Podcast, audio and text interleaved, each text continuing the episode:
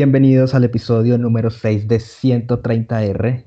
Antes de comenzar, nos gustaría enviarles un saludo a todas las personas que nos escuchan. Sabemos que reproducen nuestros episodios en México, en Argentina, en Chile, en Perú, en Bolivia y por supuesto en nuestro país Colombia. Así que a todos ustedes muchísimas gracias por escucharnos. Para nosotros significa mucho. Es un honor que estén dedicándonos tiempo para escuchar nuestras opiniones, nuestros debates, nuestros análisis. Así que muchísimas gracias a todos ustedes y comencemos en esta oportunidad trayéndoles los pormenores del Gran Premio de Portugal en el circuito de Portimao. Hacía 24 años la Fórmula 1 no estaba en este país esto, por supuesto, se dio gracias a la contingencia de la cual todos conocemos. Así que bueno, entremos en materia. Un gran premio con muchas emociones al inicio. Además es un gran premio histórico por la marca que logró Lewis Hamilton al convertirse en el piloto con más victorias de grandes premios de Fórmula 1 dejando a Schumacher con 91 y ahora pues esa marca que tiene Luis de 92 grandes premios ganados. Tenemos mucha más información respecto a, declaraciones de diferentes pilotos. En fin, entonces comencemos. Daniel, bienvenido y sus primeros comentarios de la carrera. Eh, fue una carrera monótona en el sentido del dominio de Mercedes. No nos esperábamos algo diferente. Fue divertida al inicio por, por las pocas gotas de lluvia que arrancaba, que, que nos dieron una, una largada interesante y, y un Saints que puedo liderar gracias a esas condiciones. Lástima que no llovió más. Y en medio de todo lo que siempre nos entretiene, que es la parte media, del cuarto para atrás, del cuarto al décimo, que es, muy entretenido. Sí, tuvimos una partida atípica, atípica en el sentido de que pasó muchas cosas en, dentro de todo el pelotón. Había cambio de posiciones en el liderato, en el podio, en las posiciones cuarta, quinta, mejor dicho, se necesitaban mucho más ojos para, para darse cuenta de que fue todo lo que pasó.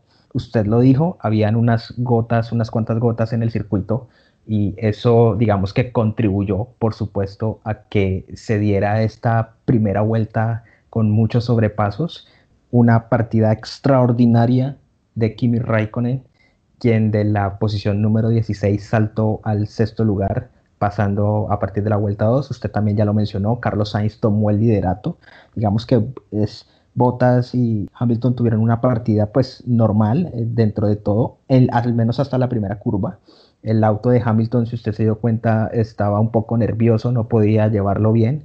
Ahí perdió el liderato con Bottas y luego eh, Sainz eh, le arrebata la primera posición a, a Valtteri Recordar también que Verstappen tuvo una partida un poco mala, además que tuvo un choque con Checo Pérez al inicio de la carrera y bueno, tuvo, pasaron muchas cosas al inicio. Me gustaría saber su opinión respecto a esas primeras vueltas, Daniel.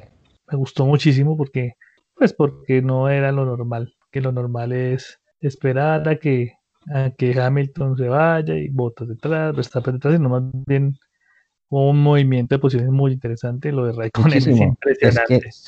En la cámara a bordo, supongo que usted ya lo vio, hay un video en la cámara a bordo de la partida de Raikkonen y lo que hizo de verdad que es, exacto, es para ponerse de pie y aplaudirlo. De verdad, lo de Raikkonen en esas dos primeras vueltas fue puras manos, puras manos, puro talento, con un auto muy inferior en estas condiciones diferentes y usted se da cuenta, él luchó mucho con el auto, siempre tenía que estar corrigiendo constantemente, pero aún así se las arregló para saltar a la sexta posición, aunque vueltas después pues perdió esa, esas posiciones, ¿no? Pero lo de Raikkonen fue muy bueno, lo de Verstappen con este choque con, con Pérez, ¿cómo vio ese incidente? Como lo, como lo acabo de decir, eso fue un incidente de carrera normal, simplemente dieron la curva a los dos y pues no caben los dos.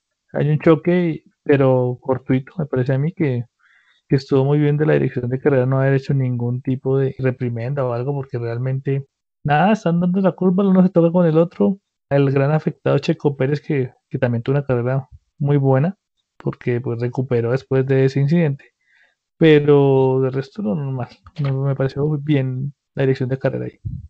Sí condicionó un poco la carrera de Checo se notaba que tenía auto para lograr una posición mayor a la que obtuvo. Al final fue séptimo checo al terminar la carrera. Pero si usted le atribuyera la responsabilidad a este incidente, ¿se lo atribuiría que a los dos? Sí, Sí, es un incidente de carrera total. O sea, el uno cuida su línea, el otro trata de pasar y pues la velocidad también a la que van no es fácil. No es algo que, que debiera ser castigado ni nada por el estilo no era penalizable, creo que estamos de acuerdo. Lo de Sainz también fue muy bueno. Eh, no solo pasó a botas por el liderato, sino que empezó a metió un récord en la vuelta 4, 1.23.466.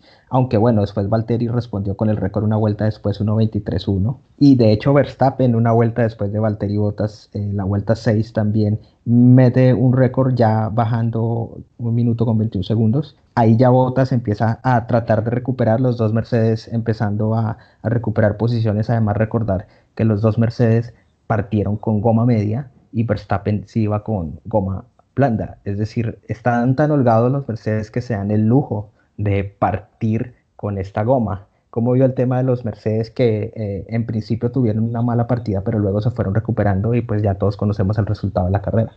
Sí, lo que, lo que mostró mucho el inicio de carrera y la lluvia es que los pilotos de Mercedes se vieron vulnerables. Se vieron vulnerables en el sentido, no pudieron eh, tener el control de un auto tan poderoso, que es increíble porque se supone que tienen el mejor paquete y pues otros pilotos mostraron mucho, mucho talento en estas condiciones. Ya el resto de carrera, pues, de, defraudante lo de como siempre. también el equipo, pero defrauda. Sería primero y desgastar los neumáticos más rápido al parecer que Hamilton, pero igual el equipo tampoco lo va a hacer ningún tipo de estrategia que lo favorezca. Es complejo. Sí, hasta la vuelta 20 le duró el liderato a, a Bottas estamos de acuerdo, por supuesto, en que una vez que Hamilton lo sobrepasa, pues hasta ahí llegaban las opciones de victoria de, de Bottas, que incluso pidió un cambio de estrategia, que le pusieran la goma blanda, pero pues el, equipo no se lo permitió. Creo que ya lo hemos mencionado, ¿no? Bottas necesita muchísimas cosas para, para vencer a, a, Hamilton y una de esas cosas es muy importante y es el permiso del equipo pues ya una vez más estamos ante un pedido denegado para que Bottas tratara de, ir a, lucharle a, Luis. Eh, fueron unas primeras vueltas emocionantes, luego la carrera se fue estabilizando y pues fue lo habitual, ¿no? A lo que estamos acostumbrados, el dominio de Mercedes con Hamilton, por supuesto, Bottas con muchos problemas de degradación en un principio y un Verstappen allí recuperando la, tercera posición y una vez más creo que ya nos volvemos repetitivos con esto, ¿no? él va girando, pero bueno, no, puede hacer nada y pues tampoco no hay nadie quien, quien le arrebate o le pelee ese, lugar del podio. ¿Cómo vio el tema de Verstappen, Daniel?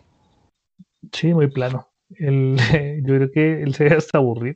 Tuvo su incidente iniciando con Checo, pero de resto, nada. O sea, no lo alcanzan, él no puede alcanzar a los Mercedes, nada. No, no, desafortunadamente el compañero de equipo de él es muy inferior a él y tampoco le da pelea para esa posición. Entonces, nada, es muy monótono. Las carreras de Verstappen son muy como pasear el circuito. Sí, además él se estaba quejando mucho del desgaste de las gomas. En la vuelta 13, él por radiocomunicación con el equipo les manifiesta que tiene un poco de desgaste. De hecho, Hamilton también lo hizo, pero insistimos, cuando Hamilton dice que tiene un desgaste excesivo en las, en las gomas, no es cierto.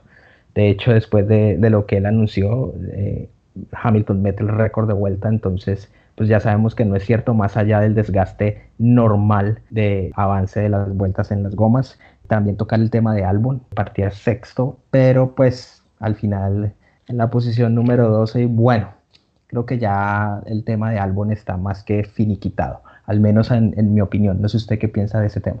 Sí, de verdad necesita un milagro para quedarse en el equipo. O sea, se pierde mucho, se pierden muchos puntos y ha pasado demasiadas carreras y no mostró nada. Me, atrevería, me atrevería a decir que fue mucho más Gasly el año pasado que lo que ha sido él. Entonces, debe estar muy preocupado, creo yo, de, de su posición en, Red Bull, pero pues ya veremos qué dice el mercado de pilotos. Ellos insisten en que han hablado con Checo, que están viendo a Hulkenberg, y pues eh, Checo y Hulkenberg pues tienen como unos patrocinios detrás, puede que se dé.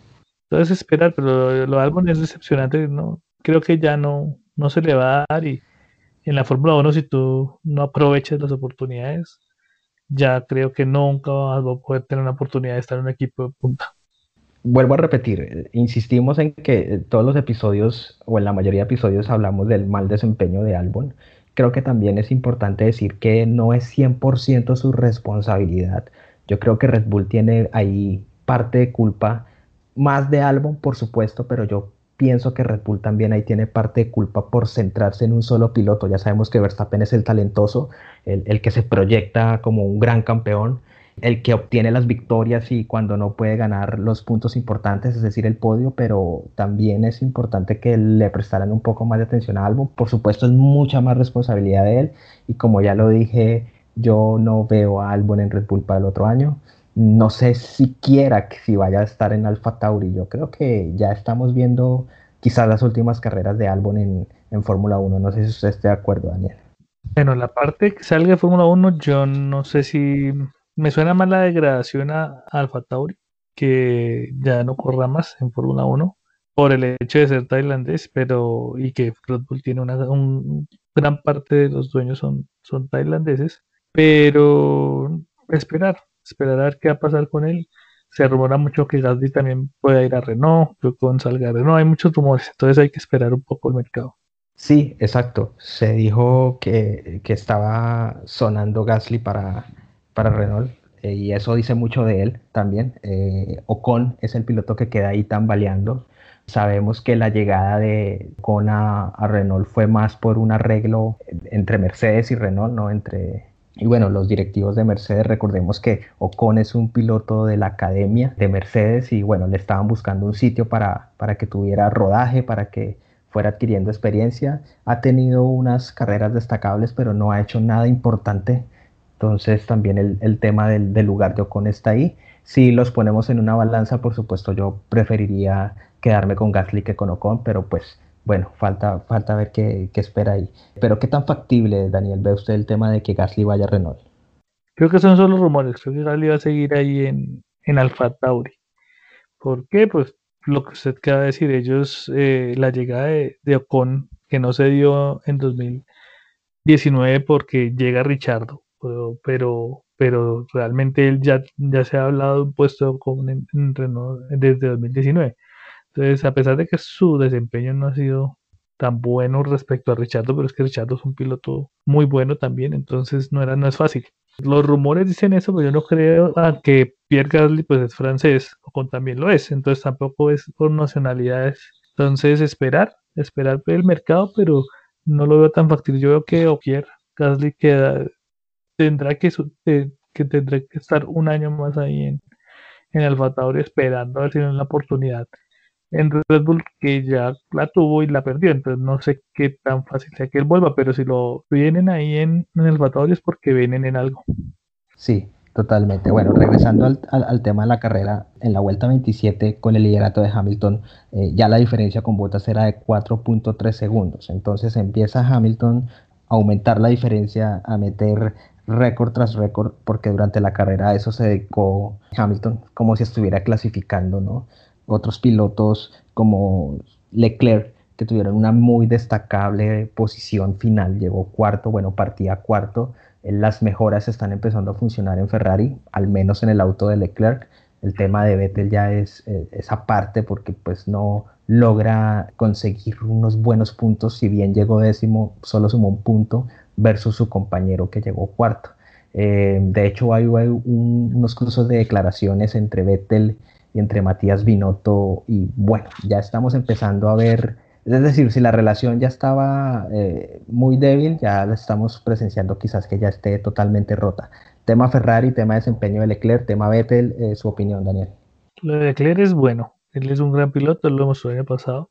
El año pasado no salía Vettel de, del equipo y e igual él puedo decirse que fue superior a Vettel demostró muchísimo con el, con el mismo auto.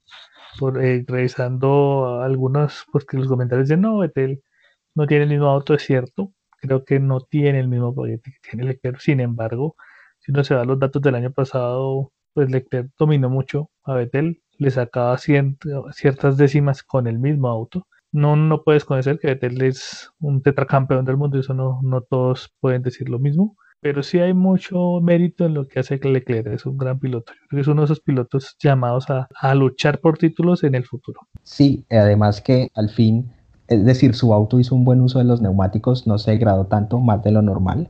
Eh, en la vuelta 35 paró Leclerc por dura y pudo llegar hasta el final de la carrera, entonces pues no hubo ningún tipo de inconveniente. Sin embargo, ya perdía mucha diferencia con los Mercedes, no solo él, sino Verstappen estaba a 40 segundos. Es que el tema de los Mercedes es, es bastante fuerte, es decir, es un dominio absoluto y no da lugar a que algún otro equipo o algún otro piloto siquiera vaya a tratar de ponerlos un poco nerviosos a pelear en las posiciones.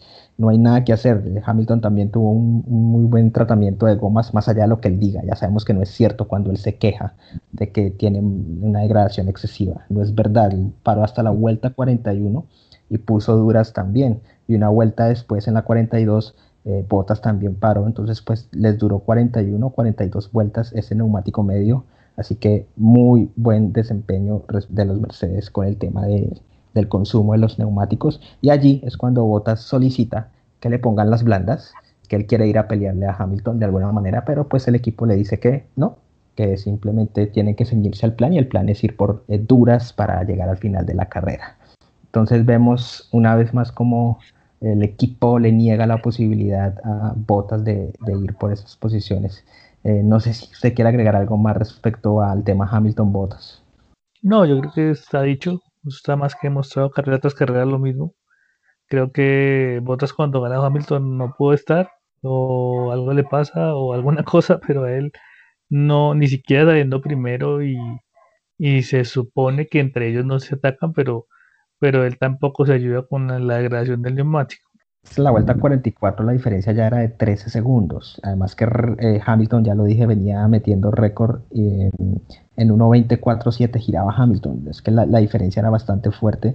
Checo Pérez, de hecho, no se nos mostró en, la transmisión que debido al incidente en la primera vuelta de Checo Pérez con Verstappen, Pérez paró en esa primera vuelta por gomas y pues ya en la vuelta 46 volvió a parar por goma blanda. Y bueno, de ahí para allá fue un trámite eh, de la carrera, más allá del abandono de Stroll, por ejemplo, que debido a, los daños por toques que tuvo en la carrera, pues tuvo bastantes inconvenientes. Él venía haciendo una buena remontada. Además, recordar que el viernes había tenido un incidente con Verstappen en el cual chocaron. Para mí, los dos fueron responsables de ese choque. Entonces, bueno, venía ahí Stroll tratando de recuperar y otra vez eh, se fue sin puntos y otra vez es superado por Checo Pérez.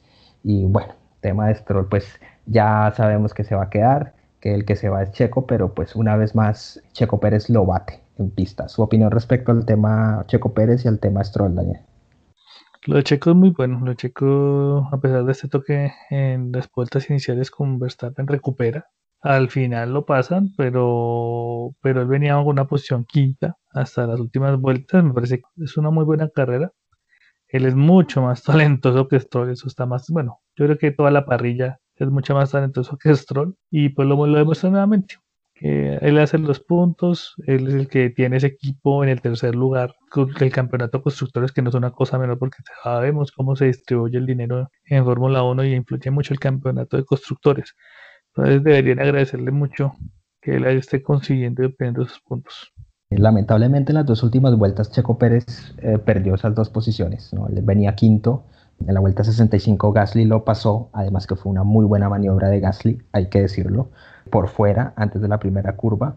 Y en la vuelta 66, en la última vuelta, es decir, eh, Sainz pasa a Pérez y bueno, Pérez al final se queda con la séptima posición, sabe a poco, o puede también saber a mucho, dado que él inició con un choque en la primera vuelta y pues tuvo que remontar hasta allí. Pero en términos generales, muy buena carrera de Checo Pérez, también hay que aplaudirle su, su remontada. Y bueno, usted ya lo dijo, ¿no? Que es mucho más piloto que Stroll y que de, hecho usted eh, da una frase lapidante al decir que todos los pilotos de la parrilla son mejores que Stroll, incluso que Grosjean. Entonces eso ya dice mucho de, de, Stroll. ¿no? Sí, sí, Quizás pensé que usted lo iba a poner al nivel de, de Grosjean, pero no, no fue así. Ok, entonces es, el peor de todos de, la grilla. ya vamos a hablar, ¿sí?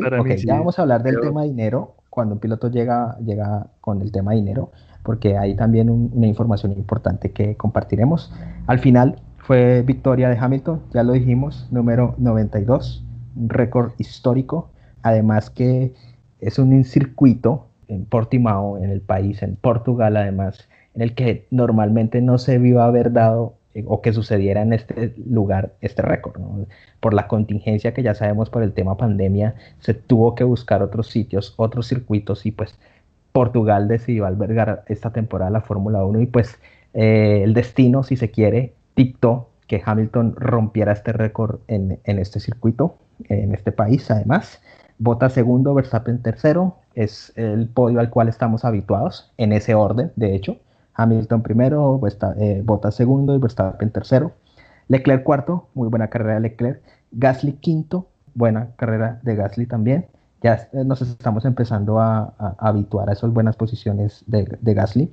Sainz sexto, Checo Pérez séptimo, Ocon octavo, Richardo noveno y Vettel décimo, que logró ese punto. Una lástima por Kimi, que quedó en la onceava posición a, una, a un puesto de, de los puntos. Y bueno, no sé si usted quiere agregar respecto al tema de, Hamilton con este récord histórico, Daniel. Yo creo que sabíamos que desde que vimos el dominio de la temporada, de la ventaja que tiene Mercedes respecto a los demás equipos, eso era cuestión de saber, no sabíamos en qué carrera, pero sabíamos que iba a pasar. Sí. Y pues se dio acá. Y sí, él va a seguir sumando, y va a seguir sumando este y el otro año. Yo creo que hacer de esos récords que a futuro van a ser muy difíciles de romper, porque porque pues eh, sí hemos visto equipos dominantes en, la, historia de la Fórmula 1, pero no de esta forma. no esta forma que Mercedes ha dominado en los últimos siete años. O sea, es algo impresionante, entonces es difícil. Y además que él también llega a un equipo, cuando entra a Fórmula 1 llega a un equipo ganador como McLaren y ahí suma buenas victorias. Entonces, eh, no creo que sea fácil que rompan el récord. Ahora, qué tan válido sea o no, eso, tiene mucha discusión porque pues antes se corría menos grandes, menos grandes premios que ahora y bueno, era diferente. Antes todos los 10 primeros estaban en un segundo, ahora no, entonces es algo que tiene muchos atenuantes. Pero bueno, lo logró, lo vimos y eso hace parte de la historia. Es cierto lo que usted dice. En este caso cabe un análisis mucho más profundo que vaya mucho más allá de las estadísticas, mucho más allá de los números y que también quepa un análisis subjetivo y que de hecho pues cada quien puede hacer el ejercicio ¿no? de poner una balanza y, más allá de que Hamilton logre mucho más victorias que de hecho pues ya está pasando, saber si tienen más valor o no que lo de Schumacher, pero una vez más insisto, eh, no solo cabe el análisis eh, objetivo, también cabe mucho el análisis subjetivo, pero los números son fríos y pues la historia dice que es Lewis Hamilton el piloto con más grandes premios ganados en Fórmula 1 y de hecho con más poles también. Entonces los récords están ahí. Hace seis años era impensable que alguien llegara a esa marca o que siquiera se le acercara a esa marca de, Schumacher, pero pasó. Y estamos diciendo en este momento, en este episodio, que vemos también difícil que la marca que vaya a dejar Hamilton sea difícil de, de batir, pero pues no sabemos si más adelante haya otro equipo con un dominio abrumador como el que está teniendo Mercedes y con un piloto también excesivamente talentoso que, lo gane todo, así como lo está haciendo Hamilton. Así que, bueno, no sé si quiere agregar algo más, Daniel. No, creo que, que pues Hamilton ha mostrado en pista que, que merece, tener, sí, que merece tener ese, ese, ese título. Mm, a mí lo ensombrece un poquito lo que la falta de, bueno, la falta no, el equipo está volcado en él y no dejar luchar a Bottas hubiera sido bueno verlo luchar, pero pues sabemos cómo es la Fórmula 1 y, bueno, me parece muy bien por él porque en estos campeonatos se ha visto, o sea, en ocasiones ha sido abrumador, pero en ocasiones ha tenido que luchar muy pocas, una con Rosberg, una con Vettel, y cuando ha luchado ha mostrado que sí tiene mucho talento. Es cierto, esa es una de las variables, lo que usted acaba de decir, ¿no? No, tuvo en estas últimas temporadas un rival que le, hiciera mella o que le hiciera alguna sombra. Y bueno, eso también contribuye y si lo comparamos con Schumacher, eh, sí tuvo grandes rivales peleándole los títulos y las victorias. Em, así que bueno, es un análisis demasiado profundo y pues no nos alcanzaría el tiempo para, para poder hablarlo aquí. Así que bueno, pues sí, es un récord difícil de, lograr. Eh, de hecho, el padre de, de, Lewis Hamilton estaba presente, hacía muchas carreras, yo no lo, no lo veía, o al menos no recuerdo, o no lo, mostraron, porque de verdad hacía mucho tiempo no lo veía. Hasta el perro de, de Lewis Hamilton estuvo presente ahí, literal. Ahí se tomó una, una foto con su, con su mascota, así que bueno. Bueno, ahora eh, pasemos a las declaraciones, unas declaraciones de Matías Binotto, en el cual dijo que él esperaba mucho más del segundo piloto, es decir, de Vettel. Digamos que en principio cuando lo leí dije como, ok, pero necesito un poco más de contexto y resulta que previamente eh, Vettel había hecho algunas críticas al equipo indirectamente al decir que el auto que él tiene no es el mismo que tiene Leclerc, así que de alguna manera Charles tiene una ventaja por sobre él y que pues eso también contribuye mucho a su bajo desempeño. Pero sí está muy mal que Ferrari trate de esta forma y que llegue hasta irrespetar a Vettel. Olvidémonos de los títulos y las victorias que tiene Vettel. Ningún piloto merece un trato como el que le ha dado Ferrari a, a Vettel y ya las declaraciones de, de Matías Binotto decir que pues que él esperaba más del segundo piloto eso ya es bastante fuerte, su opinión, Daniel. Yo creo que de las pocas veces, porque dicen cuando Alonso se va, tampoco se va tan bien, pero no tan mal. No se va bien, no se fue bien, sí. sí. Pero no, pero lo de lo de Betel ha sido impresionante cuando no le ponen el mecánico, cuando le toca a él hacer de todo porque, porque el equipo no se lo provee y es más, hace poco yo vi una, veía una, una conversación con Christian Horner donde él decía que ya se le habían quitado el nombre de la chaqueta, o sea, no tiene, no tiene la ropa marcada con su nombre.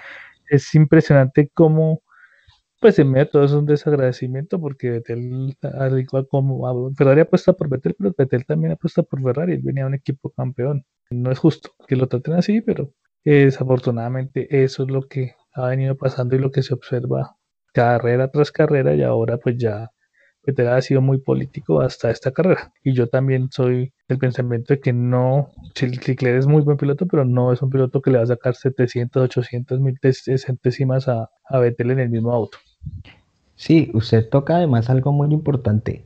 Vettel se caracteriza por ser una persona muy diplomática, una persona muy educada, si bien tiene algunos arrebatos, por decirlo así, estando en pista, en carrera o en clasificación o en fin, por fuera de la pista, él es un piloto muy respetuoso con todos y con sus rivales también, con sus directivos también, pero que ahora Vettel ya esté declarando que algo pasa que a mi modo de ver es normal, y eso el piloto que se va, pues por supuesto le van a restringir información, le van a restringir mejoras, en fin, muchas cosas, pero ya es, es de verdad que este trato ya pasa por ser humillante. Eh, no está bien lo que está haciendo Ferrari, una lástima, pero bueno, ¿qué se le puede hacer?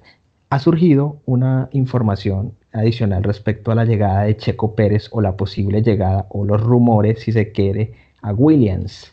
También está empezando a sonar por ahí. Eh, le preguntaron a George Russell qué opinaba porque según leí, Latifi tendría su lugar asegurado para el 2021, aunque hayan dicho que, que Russell también, pero pues parece que hay mucho dinero detrás de Latifi que lo mantendría, que mantendría esa silla, ese asiento en, Williams, y que el que estaría peligrando sería Russell si eventualmente Checo Pérez llega a Williams. A lo que Russell eh, respondió que esos rumores lo que buscan, eh, o esos rumores los dicen gente cercana a Checo Pérez y lo que buscan es valorizarlo para aumentar las posibilidades de que él vaya a otro equipo, que inventan esto para que presione a, los equipos que de verdad quieren contar con sus servicios para que lo firmen rápido.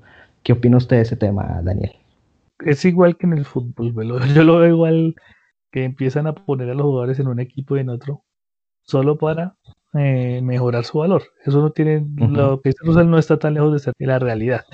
Yo no creo que Williams sea una opción.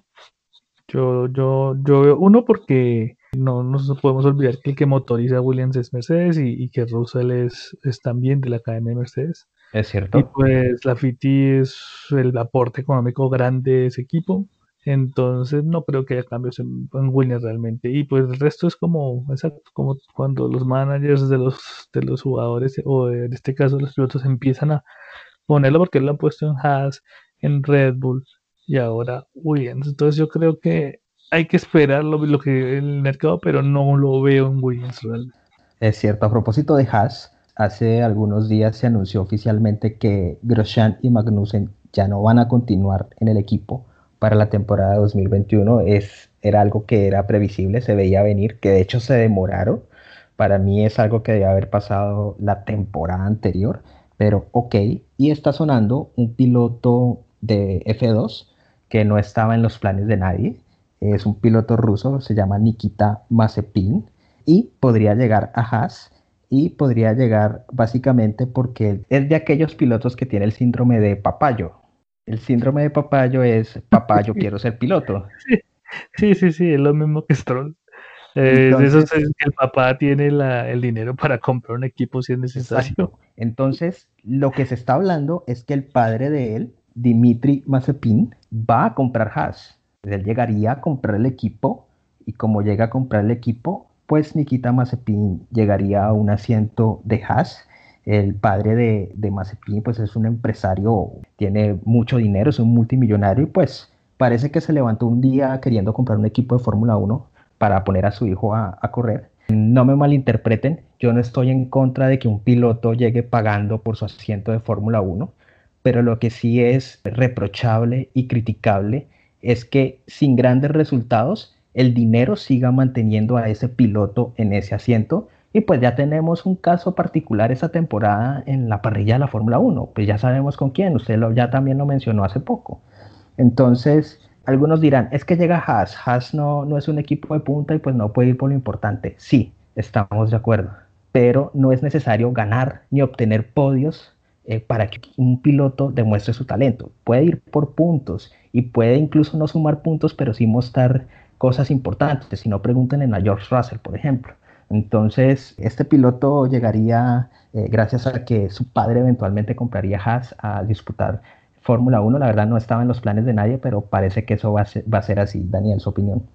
Eso es parte del círculo de la Fórmula 1, ¿no? O sea, que si tienes un buen patrocinador, si tienes en este caso una familia con un músculo financiero tan importante, pues tienes la posibilidad de, llegar a un auto de Fórmula 1. Eso ha pasado mucho, eso pasó en su momento, pasó con ese piloto hindú, no me acuerdo, bueno, con pilotos de India, ah, exacto, con Narayan Kartikeyan, o sea, que pasa como han pasado mucho tiempo, lo que pasa es que lo que usted es cierto, no se mantienen en el tiempo porque pues no muestran resultados, pero pues el músculo financiero de los papás es tan fuerte que igual ahí están, están ahí y siguen ahí.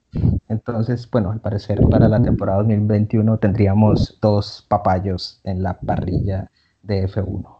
Bueno, en pocos días tendremos el Gran Premio de Emilia Romagna en el circuito de Imola, desde el 2006 no se disputa un gran premio de Fórmula 1 en este circuito. A mí, la verdad, me encanta Imola.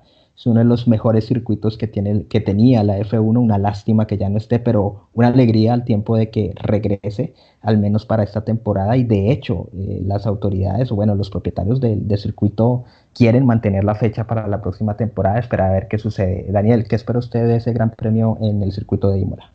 Es muy, digamos que chévere y en el sentido de que le recuerda a uno de las viejas épocas, esas, esas buenas carreras que, se disputaron allí y es un gran circuito. A mí también me gusta mucho Imola.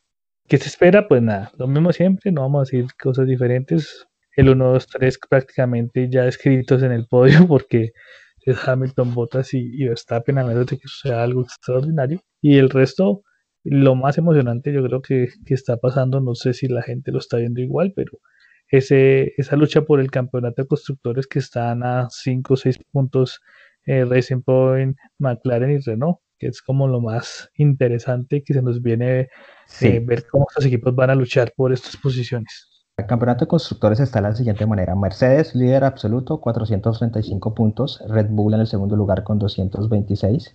En el tercer lugar está Racing Point con 126, pero solo dos puntos atrás tiene McLaren, 124 está a dos puntos en un campeonato de constructores y Renault está en el quinto lugar con 20 puntos. Si tenemos tres equipos en seis puntos nomás. Entonces está apasionante eso, pues lamentablemente eso es lo que le da emoción a las carreras. Y bueno, eh, esperemos que el Gran Premio de Imola algo suceda, algo extraordinario, el clima, si se quiere, a ver qué sucede. Es un gran premio muy, muy bueno, la verdad, más allá del trágico pasado que tiene, ya que allí perdiera la vida Ayrton Senna en la curva Tamburelo. Pero bueno, eh, qué bien que regrese y ojalá pueda continuar en las próximas temporadas. Y bueno, esperamos que tengamos un, gran premio apasionante en los próximos días. Daniel, gracias y nos escucharemos en el próximo episodio. Bueno, Mauricio, así será. Ya son solo ocho días y volvemos a tener Fórmula 1.